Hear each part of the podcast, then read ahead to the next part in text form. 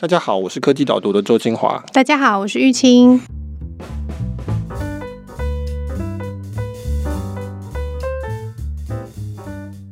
玉清，你通常都在什么时间听 Podcast？做菜的时候，煮饭的时候。你怎么不会烧焦了？你也没听到吗？大火快炒都是很一瞬间的事情，前面花的准备时间是比较多的，那个时间点我就会拿来听 Podcast。认真学习，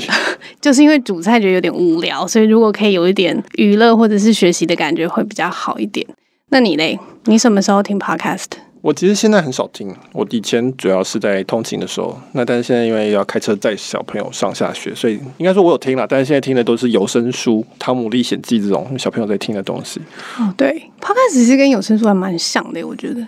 就是一一段内容这样随选。对，所以中国那边其实有声书是很热门的一个题目，在什么喜马拉雅这些上面有很多各式各样的故事。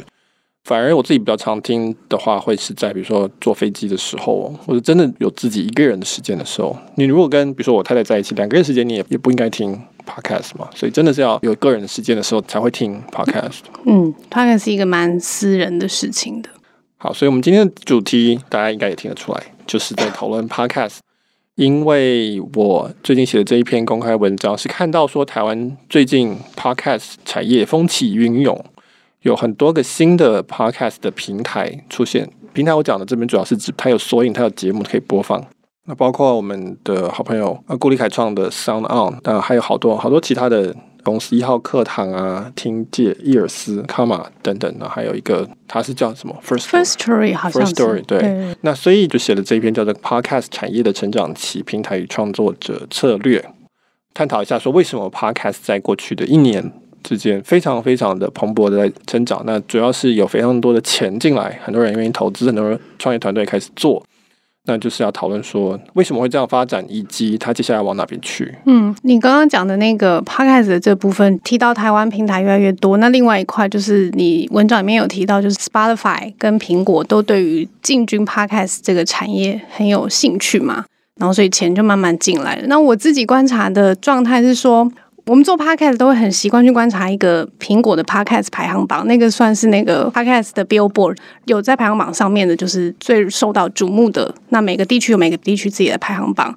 以前看这个排行榜，它基本上是不动的，就是说只要上去了，它就是会维持在那个第一名或第五名，大概就是维持在那个地方，这样不会太变动。但是我今年啊。就是从下半年七月份以后开始看，就发现那个变动其实蛮快的。每个礼拜的那个前五名都会有稍微有一点变化，就可以感受得到说，哎，其实中文 Podcast 节目是越来越多了，可能是听的人越来越多，也当然制作的人就会越来越多。对，我就开玩笑说，线上课程排名最前面都是选股票、投资理财，然后听 Podcast 里面排名最前面的永远都是学英文，不管是看 CNN 学英文啊，或是哪一种学英文。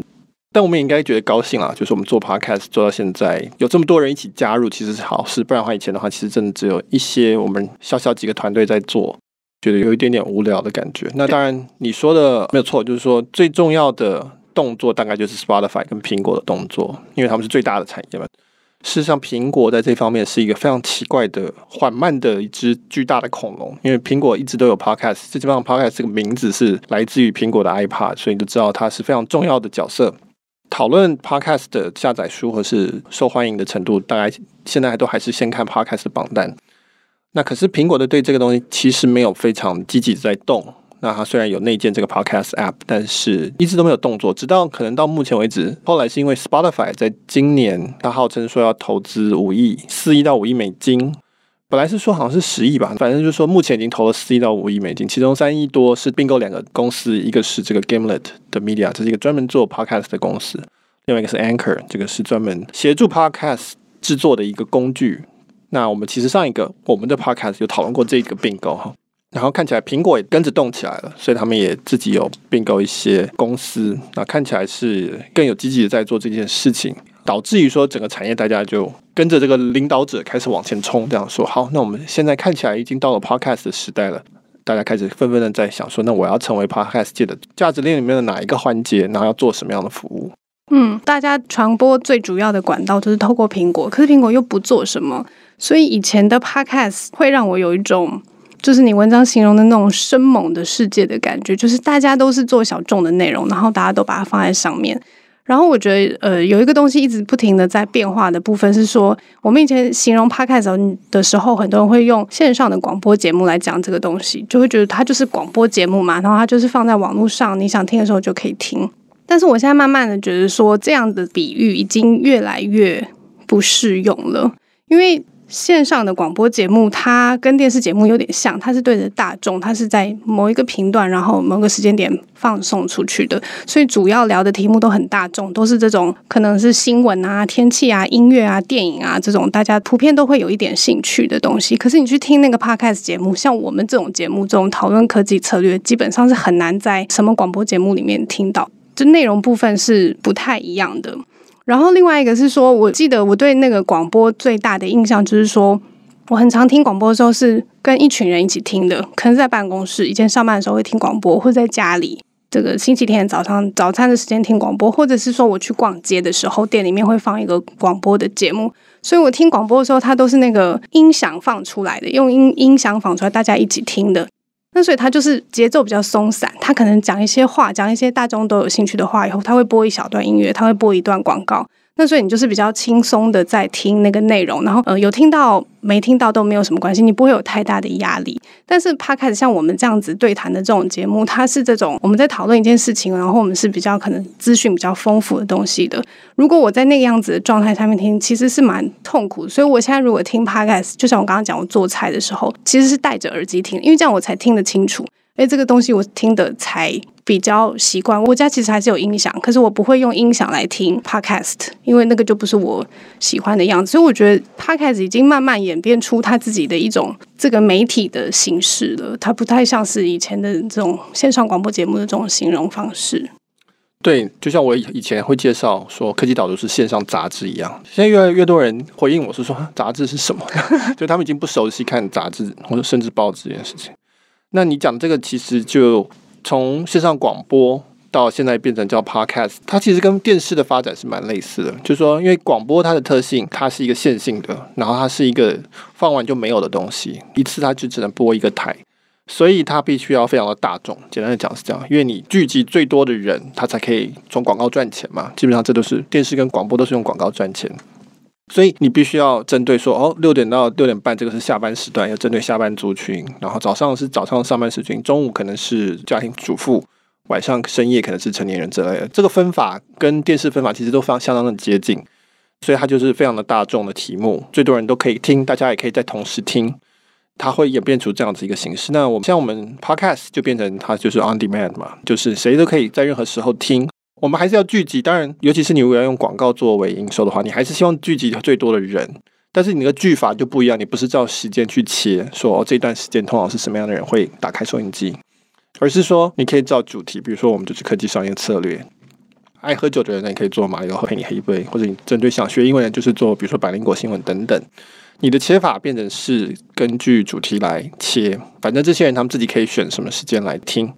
呃，这个演化其实就跟从电视到 Netflix。到所谓的 On Demand OTT 平台，那我们的声音当然你可以看到从广播现在到 Podcast 的部分。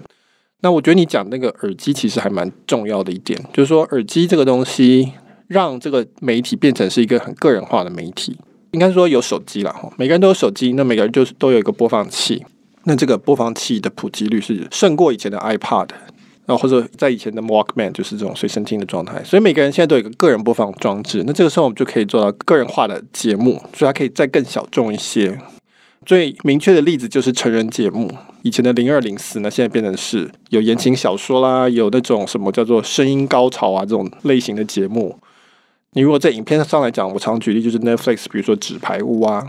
这些他们很多这种毒枭的这种罗马，这基本上都是很多都是限制级，很多裸露镜头，但是它可以做，为什么？因为 Netflix 你登入时候要输入你的年纪嘛，你要有信用卡这些，他认证过你的年纪，所以他可以知道你是成年人或者不是成年人，所以他可以做这些东西。那你说以前的 HBO 或者你说 TVBS，他不能这样做，因为他没有办法知道这个装置背后的人是谁，装置是不个人化的。这个电视可能是装在餐厅里，它也可能是装在客厅里，所以他没有办法做这种节目。但现在以 Podcast 为例，你就是可以有耳机，很个人化。所以在美国，其实最红的节目都是犯罪调查节目。最有名的 Serial，它基本上就是在重查一个杀人案的始末这样子。其实美国人电视节目也很多是犯罪节目，他们喜欢看这个东西。你就可以看到 Podcast 这个媒体跟广播已经有完全不一样的一个分类出来了。我会觉得 Podcast 比较像以前的部落格，就以前写文章爱写什么写什么，反正网络会帮你找到一批对你这个主题有兴趣的人，然后他们就会自己跑过来看这样子。我觉得现在的 Podcast 很像以前的部落格。嗯，Podcast 现在蛮就是有非常多的小众的内容，没有错。但是我觉得我们今天讨论一个。嗯，蛮重要的点就是说，可是大家也非常希望它可以大众化、普及化。那你刚刚讲到那个手机的部分，大家都有一个播放器，其实是非常重要。然后我知道还有另外一个说法是说，AirPod 出来以后，无线耳机的这个普及，因为你随时随地耳机都挂在耳朵上。我其实有时候觉得我的听力有点受损，因为我戴耳机的时间真的蛮长的。呃，无线耳机一直挂在耳朵上的时候，你就会有那种不能一直听音乐，你就会想要听一些。别的东西的时间点，所以这个东西听的时间的确是越来越长，那就会希望说，Podcast 有没有可能它不再是一个那么小众的状态？它有没有可能是一个越来越长大的产业？因为就是刚刚讲的，Podcast 发明也非常的久了，可是它好像一直变动都不大，到今年开始它才有一些不一样的变化。用部落格为例子的话，你觉得 Podcast 它如果更普及化，它会是一个什么样子的状态？部落格现在大家会觉得基本上已经消失了。我们讲的。那种传统的部落格形式，我想我以前也会自己写个部落格。我在 Google 上面有开过一个很无聊的部落格，在写些东西。那个时候大家都这样做嘛。那现在部落格消失，但其实它也没有消失。其实现在所有的部落格就是 Facebook，每个人其实的 Facebook 账号就是他的部落格。所以你有时候发一个动态，基本上也就是在发一个布洛格，可能是一句话，可能是一个图、一个影片。但基本上这都是以前你在布洛格上面会做的事情。从布洛格到 Facebook，这就是它主流化的过程。变成是从只有少数很喜欢写字的人，像我会去做的事情，到现在变成所有人已经不会意识到他在做这个事情了，他就觉得这是生活的一部分。那这个关键在于社交的层面，是脸书这个东西把我们连接在一起，然后可以很容易的知道说我们想要知道的人他们最近发了什么动态。那因此使这件事情变得非常的普及。那 YouTube 也是一样，就是说你本来也可以自己做个影片，架在自己的网站上，如果你有能力的话。那后来是因为 YouTube 它把大家连在一起了，它有演算法，它会推荐，让你留言可以互动，可以聊天。那这个时候变成是一个真正的很活泼的东西，就变成一个主流。那你如果说图片的话，以前大家有相簿嘛，无名小站啊、雅虎屏幕这些东西，大家会放相簿，大家也放得很高兴。但是是到 Instagram 也是一样把大家连起来，你可以按赞，告诉演算法说你想要看什么样的内容，它会推给你类似的东西。广告主会不断的去思考，说我要用什么样的照片来做广告，那他们会不断去理解你的需求，那让这个演算法变得越来越准。那这一切让这件事情又变成是一个主流，所以你现在已经根本不会思考说我要贴照片这件事情，因为在哪里都可以贴照片，你可以在 Instagram 贴，你可以在 Facebook 贴。那所以 Podcast 现在也是在这个 Facebook 前、YouTube 前、Instagram 前的时代，它现在还在一个部落格时代。就我们可能有讲过说，现在基本上 Podcast 是用 RSS。来做一个递送的通路，那 RSS 基本上就是一个广播的概念，就是我只是发布说我现在这边有一个档案新上传了，请大家有兴趣自己下载。我知道下载多少，但是我基本上不知道是谁拿去听了。它是一个很开放的协议，就是它优点，它比较像 email 了哈。这是一对多，但是它没有互相连接，我们互相之间我也不知道你听过什么，你也不知道我喜欢什么，那我们也没办法对某个东西交流，说诶，那个这个好像很有趣这样。我觉得你讲这个点蛮有趣的，就是说你刚刚讲的文字，它这个散布、发散、普及的可能性在哪？图片可能是 Instagram，可能 Podcast 是属于声音的这个类别里面，就是声音这个东西似乎都还没有很。开放的传送开来，对不对？那刚刚讲到 RSS 可能是其中一个点，就是它格式被限制了，所以能够传出去就是长这个样子。就算我节目介绍里面写很多字，可它也是只能用文字或者是连接的方式显示，它不能再更丰富。这是一个点，我觉得是。然后我觉得声音有一个特色，就是说声音没有办法预览。我们会员有聊到说，他一看到一个长达四十五分钟的音档，他就想说：天哪，这要花四十五分钟听，我也不晓得他到底是对我有用还是没用。然后我也不晓得大家对这个音档的反应是什么，所以他们对这个东西就会蛮却步的。我觉得这声音本身这个格式上面，目前的这种传送方法是有一点限制的，对于这个听众来说。对，那这是一个很好的问题，这基本上就是资料不足的问题。比如我今天在 Google 搜寻蛋炒饭，那它会跑出一些食谱出来，比如说 iCook 的上面的食谱，它可能会跑出一些哪一家蛋炒饭比较好吃的食品。你也会注意到它最上面会有出现几个 YouTube 的影片，那跟蛋炒饭是有关系的，可能是蛋炒饭的食谱，可能是有人在做菜，有人可能是有人去试吃某家餐厅。这个是怎么办到的？那就是因为这些影片周边有足够的资料，可以让 Google 知道说这个影片跟蛋炒饭有关系。可能是下面的留言，可能是上传影片人他自己加了一些标签，加了一些文字叙述。那当然也有可能进一步更厉害的话，是 YouTube 他去扫这个影片，然后去分析里面的内容，发现里面出现蛋炒饭，他一定有在研究怎么在做。我不知道他现在有没有在做，或是做的怎么样。文章就不用讲了，它的文字本身就是很清楚的资料，这个 Face 本来就可以有了。影片你也可以，现在也可以做到一个很好的一个程度，图片也是，但是声音就像你讲的，现在是没有的，这个资料是欠缺的，所以你不可能在 Google 上面搜寻的东西就跳出一个 Podcast，然后它可以告诉你说从几分几秒到哪里这一段在讨论蛋炒饭，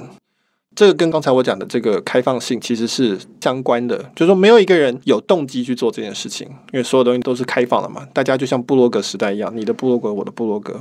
除非有一个组织或者一个企业。他有诱因去做这件事情，就像未来 Podcast 界的 Facebook 或未来的 Podcast 界的 YouTube，这些资料能够帮助他做某些事情，比如说赚钱、赚广告费，那他才会有诱因去来推这个事情。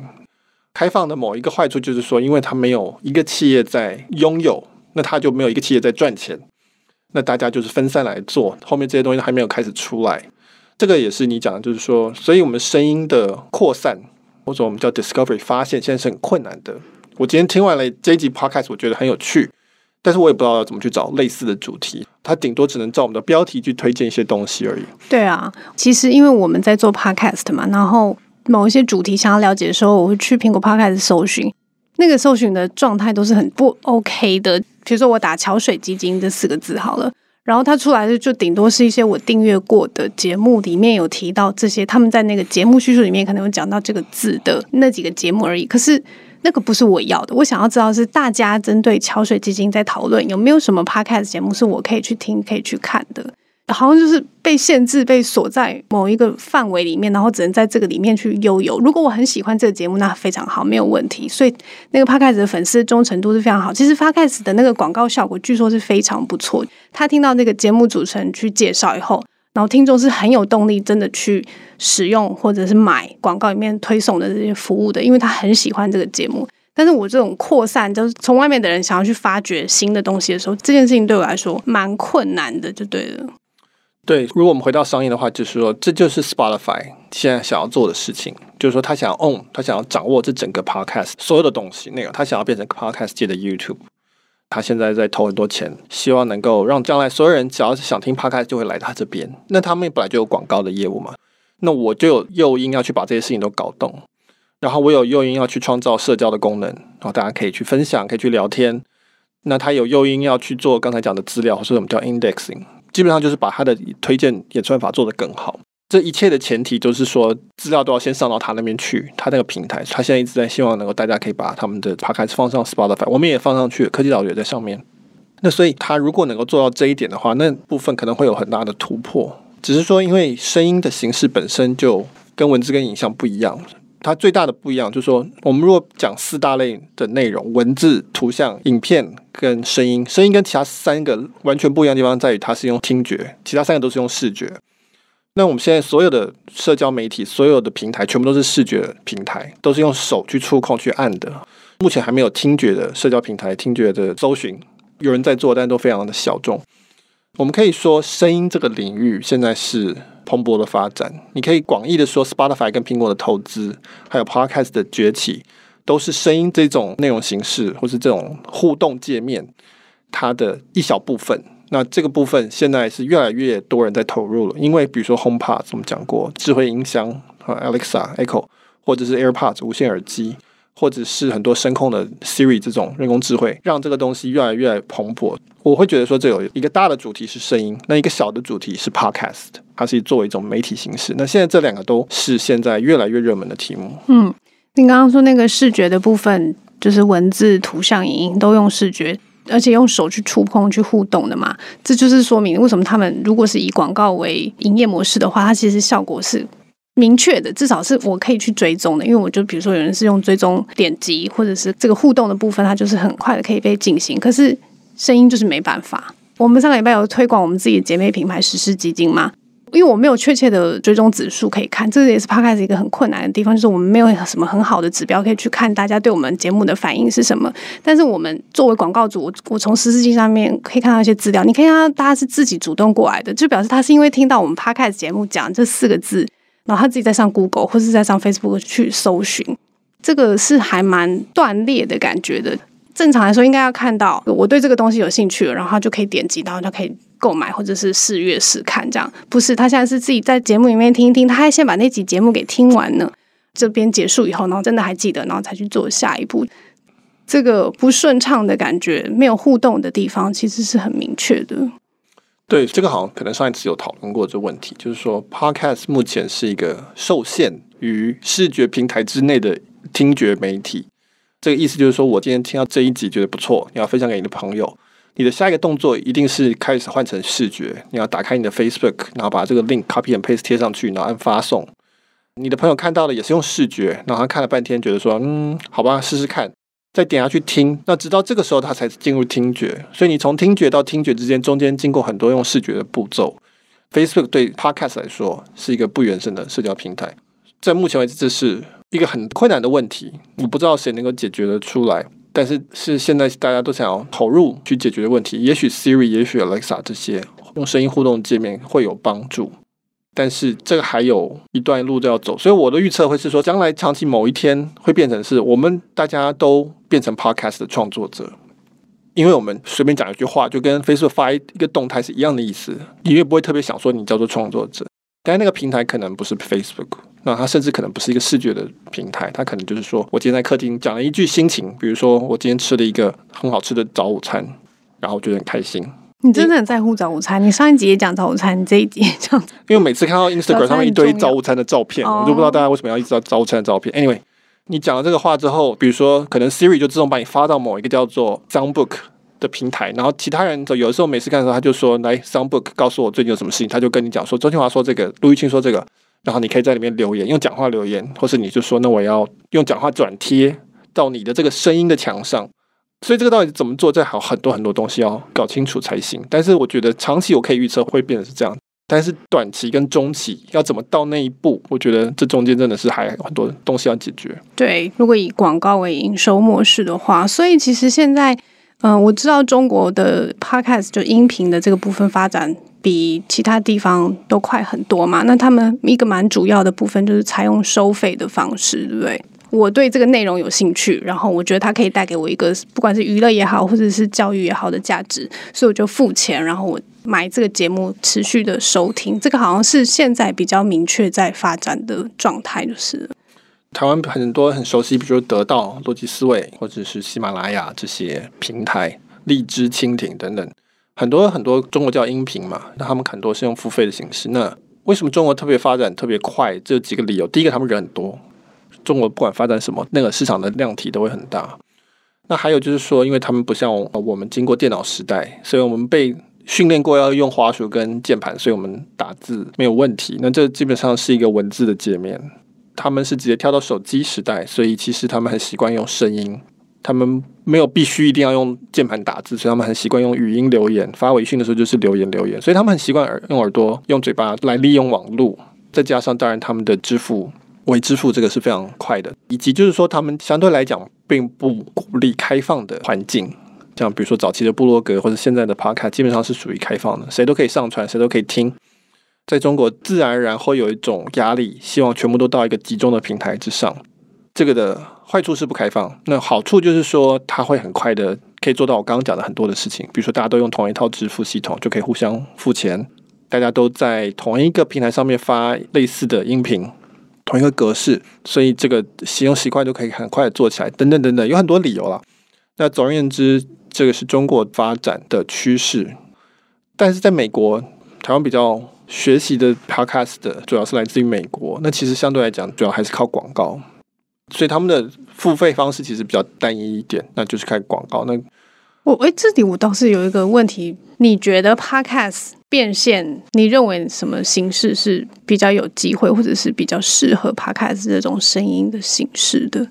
这样子问有两个原因，第一个是说。只有付费跟广告两种吗？有没有什么第三种可能？然后第二个是说，在现在这样子，你觉得我们就讲台湾跟美国好了，因为中国已经很明确的有一个方向了嘛。那台湾跟美国这样，你觉得诶，什么样子的这种变现的模式，它是可能是比较合理，会比较快发展起来的？应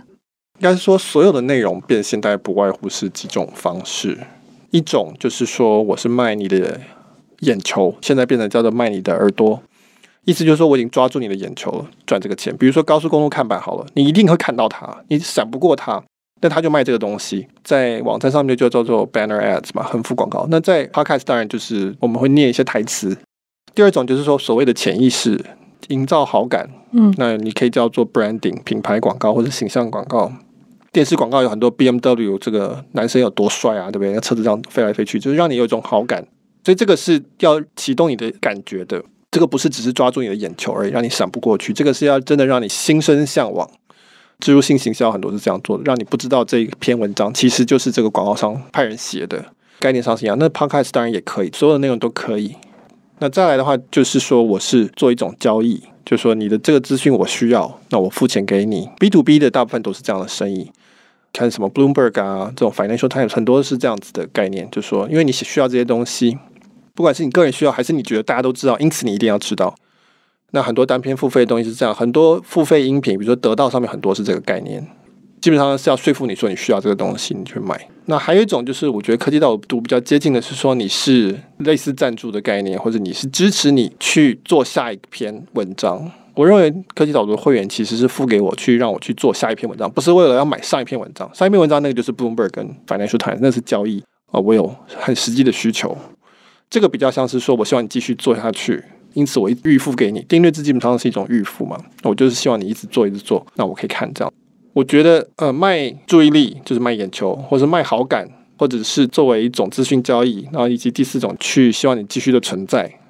我觉得大概所有的内容媒体都不脱这四种，所以我觉得 Podcast 也都会有这四种。对，它不一定是只纯粹用声音来做，它也可以绑其他的内容，文字、YouTube。我们看到瓜吉来做 Podcast 嘛，它基本上是影像来绑 Podcast，那它也可以绑文字，可以出书，也可以做课程，这其实都可以。它是有各种组合方式。如果纯粹讲媒体的收费的营收的话，主要是这四种形式。对，而且这四种里面都可以再有各自。不同的细节的变化就对了，就比如说你刚刚讲那个交易的部分，其实我买过一个 app 叫做 Calm，不知道可能 Facebook 上面大家会偶尔会看到那种广告，它就是会有一段那个心灵音乐就对，然后让你可以稳定下来。那我买这个原因是什么呢？就是我有一阵子晚上很常失眠，然后失眠的时候你也不想看东西，但你又不希望脑袋很乱在那边思考，你就希望冷静，然后慢慢的睡着。然后就在那个时候会去用这个 app，就是它会让你的心情比较沉淀。那其实那个对我来说也跟 podcast 也蛮像的啊，因为它就是在我的耳机里面传送一段什么样子的音乐，或者是在我耳边说一个什么话，然后让我得到某一种冷静的感觉。这样子，这个其实就是声音的一种交易嘛。它也不资讯，它也不娱乐。说老实话，它就有点像那个瑜伽的音乐一样，或者是什么亚马逊雨林的音乐。你你有好多种形式可以选，看你哪一种音乐可以让你冷静下来，你就选哪一个。而且还是月费的这种声音的形式，其实是跟你刚刚讲那种交易有点像，但它又不是真的完全资讯，也不是完全教育，它其实里面可以有很多不太一样的变化的。对，我只是大概的描述。比如说，我们做科技导入 Podcast，基本上并不是打算从这个变现，而是说我们希望把我们科技导入这个品牌打出去，让人家知道这东西在干嘛，知道里面在讨论什么事情，然后可能会有兴趣就去听听看。所谓的变现时程是可以拉很远的，可以拉到说，哦，我就是要累积我个人的品牌啦，或者说我没有，我就是爱写，或者我就是爱讲，我就是希望人家听到，那这也 OK，不见得是所有的内容都要马上去变现，它也可以只是一种很单纯的，就是一种沟通方式，那一种表达自己的方式，让人家认识你的方式。所以我觉得 Podcast 现在这个阶段，台湾的 Podcast 它有趣或者说珍贵的地方，就是说它还相当处于这种很业余的，然后是兴趣的。很多人是这样子的理由在做，或者至少一开始这样子在做。就他目前的那个进入门槛感觉还蛮低的，就跟 YouTube 早期，就是大家就是自己手机很素的影片拍一拍，然后上传上去，然后观众也是都看了哈哈大笑，很喜欢这样。现在就蛮像那个时期的感觉的。现在的 YouTube 就已经不是，那现在影片要求的成本已经越来越高，他们制作门槛越来越困难。那 Podcast 还没有到那边。Podcast 现在还是处于一种大家都想录什么就录什么，然后放上去也会找到一批自己的观众的那个时代。对，我刚刚要讲的是说，我们现在是处于这个阶段的尾声了，我们已经快要进入一个非常商业化、快速成长，然后很多竞争者，很多人去争取注意力。我觉得我们现在大概是处于前面这个清纯、充满理想性的这个阶段的尾声，因为你看到刚才前面提的这些企业的动作，以及这个环境的成熟，我觉得是不可避免往这个方向走的。有这么快吗？因为其实一直都蛮多企业一直试着要，就是你知道征服 Podcast 的市场，一统 Podcast 江山的。可是好像试到现在也一直都没有什么看到太明确的进展，就主要还是苹果这样。那今年比较期待的是 Spotify。我不知道哎、欸，我就说你如果讲台湾的 Podcast，当然创作者其实也还是没有那么多。有没有当年的部落格这么多？大概也还没有。它发展会不会那么快？我也说不上来。你看，从部落格出现，我不知道部落格到底哪一年，可能是一九多九几年出现，九五九九五到九七之类的。到 Facebook 是出现，这 Facebook 大概是二零零五年出现的，所以大概有十年。然后从 Facebook 到真的它站稳脚跟，变成全球性的东西，这个也大概再过了三四年。那文字其实是一个本来就已经很适合网络的东西了，它基本上文字本身就是一种资讯。所以可以走得很快，那声音是不是能走这么快？我觉得不一定。时间永远都是最难预测的趋势。我个人觉得趋势不算非常难预测，timing 是 完全是另外一回事。这个尾声会尾多久？我不知道。对，timing 真的非常的难预测。不过我觉得作为听众，就是。我蛮期待有很多不一样的 podcast 节目出来的，就不一定要像我们这种，呃，每个礼拜都出一集的。我知道现在很多 podcast 它其实是一季一季的，对不对？就是它可能做一季，然后就休息一下，然后再做一季。然后还有那种，你以前有分享过一个那个网络致富的那个作家。Naval Ravikant 他其实就把他这个网络致富的这一整套，他录成了一个 podcast 嘛，他就一集就放在上面。然后那个 Y Combinator 他们有一个创业的课程，然后他也是把这整套都录完，然后他就放在 podcast 上面。他也不是一直在更新的。我还蛮期待说 podcast，包括我刚刚讲的那个类似瑜伽心灵的音乐音乐这种不一样的这种声音的内容，可以一直不断的推陈出新，然后可以听到一些不一样的变化。对，像中国很流行说用说书的，很早期的音频是说哦，有一本书太厚了，我说给你听。那等到将来 Podcast 节目变多了，就会有一个它叫做说节目。我就用这一集节目来告诉你那边的十集节目在讲什么。对，那我们再请 Siri 帮我们播放，我听到那个排行榜可能第三名，我没听过又很有兴趣的这样，如果可以讲就比较好了。没有，我觉得重点就是说，有一些人会说啊，那这样听起来太花时间。那我把那几集的这个精华都写成一篇文章来看，好，那又变成一本书了，这样子。好，那我们今天讨论就到这边。如果你有兴趣的话，欢迎到我们的网站上看 Michael 分析的这篇关于 Podcast 的文章。那如果你是我们 Podcast 的听众，对科技岛读电子报有兴趣的话，也非常欢迎你在订阅的时候，可以在呃优惠码栏位填写 Podcast，那这样子你就会得到第一个月折扣五十元的优惠喽。好，谢谢大家，拜拜，拜拜。